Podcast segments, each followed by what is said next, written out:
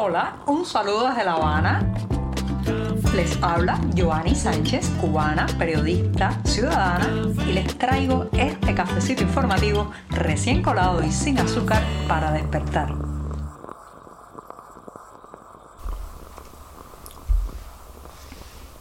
Jueves nublado y fresco aquí en la capital cubana y estamos en conteo regresivo para despedir este 2022 que se nos termina ya el próximo sábado. Así que voy a seguir en este programa del 29 de diciembre de 2022 tocando algunos temas eh, trascendentales de eh, los 12 meses que están a punto de concluir, pero también noticias de última hora y novedades de esta semana. Pero antes, claro está, me toca mi buchito de café amargo así que voy con él. Después de este sorbito, eso sí, sin azúcar, para empezar la jornada informativa, les cuento que Miguel Díaz Canel y Vladimir Putin conversaron este miércoles y han hablado de estrechar los vínculos y la asociación estratégica rusa cubana. Son noticias que han salido a bombo y platillo en los medios oficiales, también en las agencias de prensa rusas y intentan posicionar esta especie de relación, camaradería, eh, digamos también estrechamiento de los vínculos como una posibilidad de que algunos cubanos dentro de la isla se ilusionen con que ahora sí los rusos nos van a sacar del atolladero económico, ahora sí van a venir a salvarnos de este descanso en el que estamos ahora mismo. Pero señoras y señores, Rusia no es la Unión Soviética. Recuerden que la Unión Soviética durante más de 30 años eh, envió a esta isla un abultado subsidio que algunos expertos pues cifran en unos 65 mil millones de dólares en 30 años. Voy a repetirlo, el equivalente a 65 mil millones de dólares en 30 años que eh, además de llegar en forma, por ejemplo, de petróleo, granos, pues también formaban parte de los precios altos con los que eh, la Unión Soviética compraba el azúcar y otros productos cubanos y los precios baratos con los que los países del bloque comunista vendían sus mercancías a la isla. Pero ¿puede volver esa situación? Para nada. Recuerden que eh, Rusia es un imperio, pero un imperio en decadencia. Es un imperio en decadencia por muchas razones que son largas de explicar, pero sus propias deformaciones económicas, el, efecto de las sanciones de los últimos años, la guerra en Ucrania que pensaban que iba a ser una operación relámpago, está siendo una contienda sumamente desgastante en lo económico, en lo financiero, pero también en lo político hacia el interior de Rusia.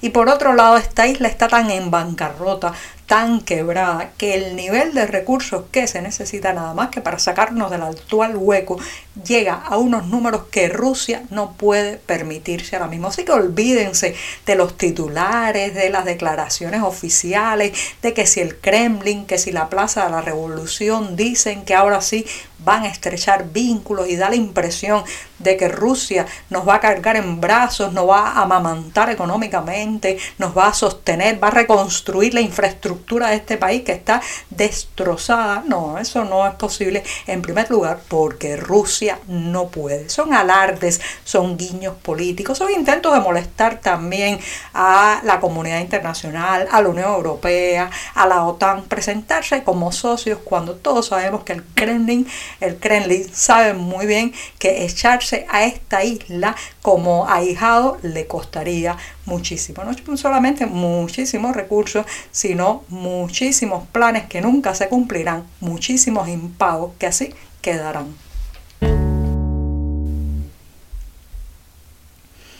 De vez en cuando se filtra algún testimonio, alguna información de los manjares, el nivel de vida, los lujos que viven los jerarcas del Partido Comunista, los jerarcas militares y en fin, las personas que eh, ostentan el poder en esta isla. A veces escuchamos de alguien que ha estado en una de sus grandes cenas, sus banquetes, sus recepciones o sus fiestas y cuenta detalles, pero una cosa es escucharlo y otra ya los detalles de cómo viven, qué comen, con qué se alimenta. En eso justamente es el centro de un reportaje que llevamos en las páginas de 14 y medio desde ayer miércoles sobre un gigante de las aguas dulces cubanas. ¿sí? Aquí hay un pez que es el más grande de agua dulce y no es autóctono de esta isla y no lo pueden comer el común de los cubanos. Se trata nada más y nada menos que del paiche o arapaima. Es un pez que proviene de la zona de la Amazonía y que llegó a la isla alrededor del año 1974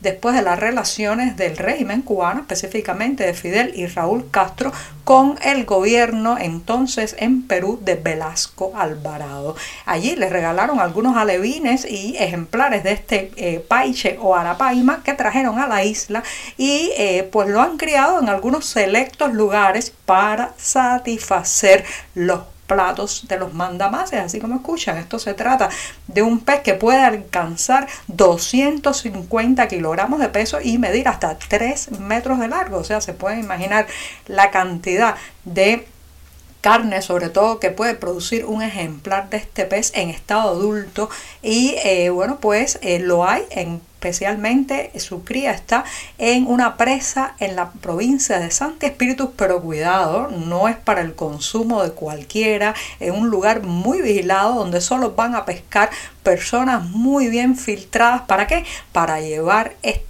estos peces a las mesas, a los platos, a las cocinas de Punto Cero, que como ustedes saben fue la casa donde vivía Fidel Castro al momento de su muerte, la zona de Atabey, la zona del laguito, que es donde viven los altos funcionarios y militares cubanos. Bueno, pues para eso es el paiche que se cría en Cuba.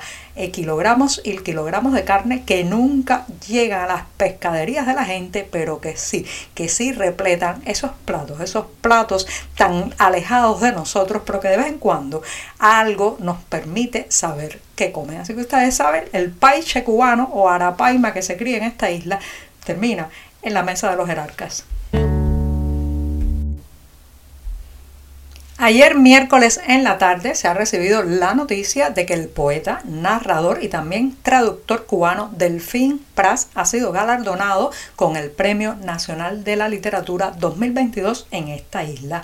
Este galardón se le entrega por su destacada obra en más de cinco décadas, aunque en los eh, anuncios oficiales que se ha hecho de este premio, reitero, Nacional de Literatura que recae en las manos de Delfín Pras este año, pues no se alude prácticamente a el tiempo de censura, de coacción, de invisibilidad también literaria que ha vivido este autor. O sea, se entrega el premio, pero no se hace la autocrítica necesaria desde el oficialismo del daño ocasionado no solamente a su labor escritural, sino también a la persona que, eh, reitero, pues sufrió todo tipo de presiones, coacciones, amenazas y también el intento de borrar su nombre de las listas de la literatura cubana. Así que felicidades a Delfín Prax, pero falta, falta esa, esa autocrítica de todo lo que le hicieron a este autor cubano.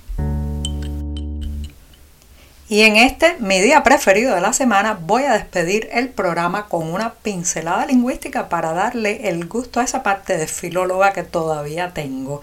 Y es que la Fundación del Español Urgente y la Real Academia de la Lengua Española han elegido la palabra del año en esta bella lengua que hablamos millones y millones de personas a lo largo del mundo. Y en este caso no se trata de un vocablo, sino de dos. Inteligencia artificial. Sí, inteligencia artificial artificial es la palabra del año, las palabras del año combinadas como concepto en este año que recién está a punto casi casi determinar. ¿Por qué inteligencia artificial? Bueno, ellos han explicado, los que han seleccionado esta palabra que han aparecido a lo largo de 2022, una multitud de aplicaciones de esta tecnología y que van desde eh, mantener una conversación con una inteligencia artificial hasta escribir una novela. Así que ya saben, cuando la inteligencia artificial llegue finalmente a Cuba, algún atisbo de ella aterriza en esta isla, quizás ya sea algo muy común y hasta doméstico en el resto del planeta. Muchas gracias y hasta mañana viernes, el último día con este cafecito informativo. Por hoy es todo. Te espero mañana a la misma hora. Síguenos en 14medio.com. También estamos en Facebook, Twitter, Instagram y en tu WhatsApp. No olvides, claro está, compartir nuestro cafecito informativo con tus amigos.